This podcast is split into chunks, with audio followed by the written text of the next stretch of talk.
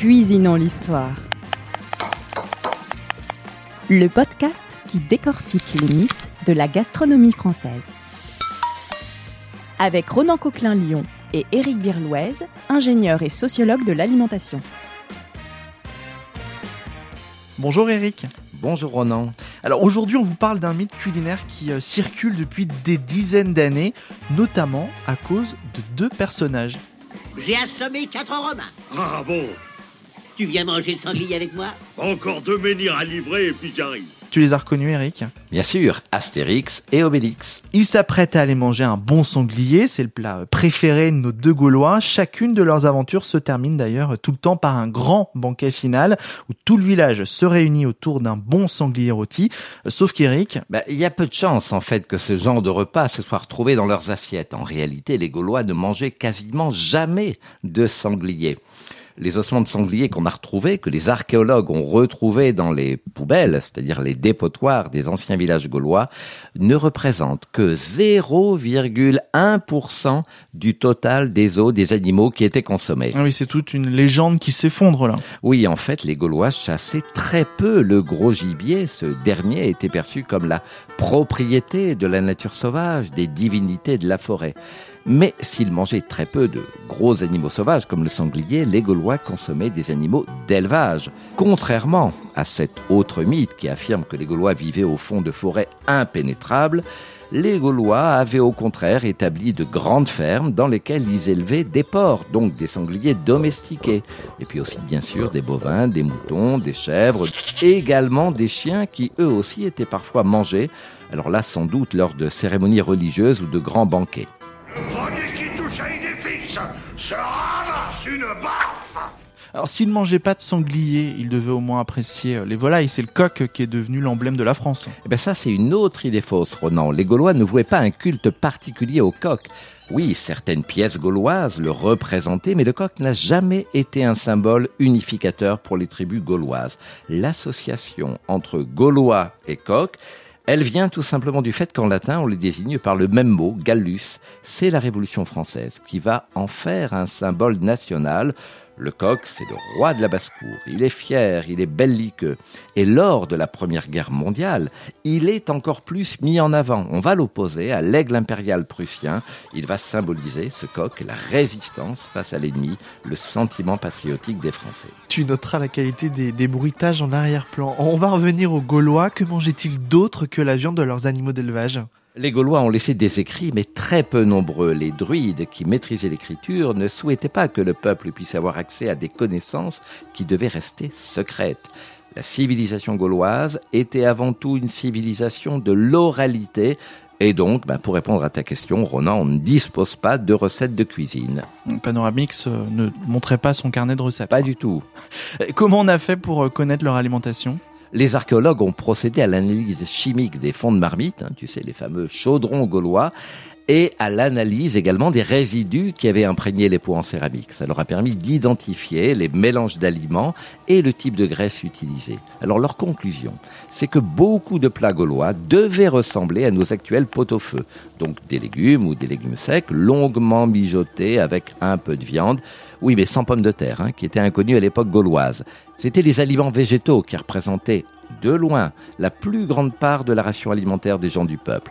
La base de l'alimentation des Gaulois, était constituée par des céréales. Les plus importantes étaient le froment, c'est-à-dire le blé tendre, et l'épeautre, qui est un type de blé tendre. Et ces deux céréales, riches en gluten, permettaient de confectionner du pain levé à la mie aérée. Les Gaulois buvaient aussi du lait, mangeaient du fromage, des œufs, des poissons de mer ou d'eau douce. C'étaient aussi de grands amateurs de miel et ils assaisonnaient leurs plats avec des herbes aromatiques locales comme la moutarde, la coriandre ou encore le fenouil dans le bassin méditerranéen. Tout ça arrosé d'une bonne cervoise. Oui, la fameuse bière sans houblon, parce que la vraie bière avec houblon, elle n'apparaîtra qu'au Moyen Âge. Les Gaulois buvaient aussi de l'hydromel, qui est donc un mélange d'eau et de miel qui a fermenté. Mais les chefs, les riches gaulois, eux, préféraient le vin. Or, la Gaule ne produisait quasiment pas de vin. Ce sont bien les Romains qui, après la conquête de César, vont introduire la vigne et l'art de faire du vin. Mais les Gaulois qui en avaient les moyens importaient le vin à grands frais depuis le bassin méditerranéen. Et on sait ça par les millions de tessons d'amphores qu'on a retrouvés sur les sites archéologiques et au fond des fleuves sur lesquels elles étaient transportées. Le vin, chez les Gaulois, était utilisé comme offrande aux divinités. Lors des cérémonies funéraires, on le versait sur les tombes des défunts de haut rang, tombes à l'intérieur desquelles des amphores de vin étaient également disposés. Il faut savoir que pour les Gaulois, le vin rouge était l'équivalent du sang. C'était un breuvage magique qui redonnait la vie, qui procurait aux guerriers la force, la vigueur, le courage dont ils avaient besoin avant le combat. Et puis également, l'ivresse que procurait le vin permettait, pensaient les Gaulois, de se rapprocher des divinités. Et puis enfin, à la différence des Romains qui le coupaient toujours d'eau, le vin était bu pur lors des cérémonies religieuses et des banquets où il coulait à flot. Alors ces banquets euh, gaulois ont-ils vraiment existé ou c'est une légende? Eh bien non, pour une fois il s'agit d'une réalité et pas d'une légende ou d'un mythe. Les Grecs et les Romains regardaient d'ailleurs avec étonnement ces festins gaulois au cours desquels les hommes mangeaient et buvaient assis et non couchés, comme eux, les Romains.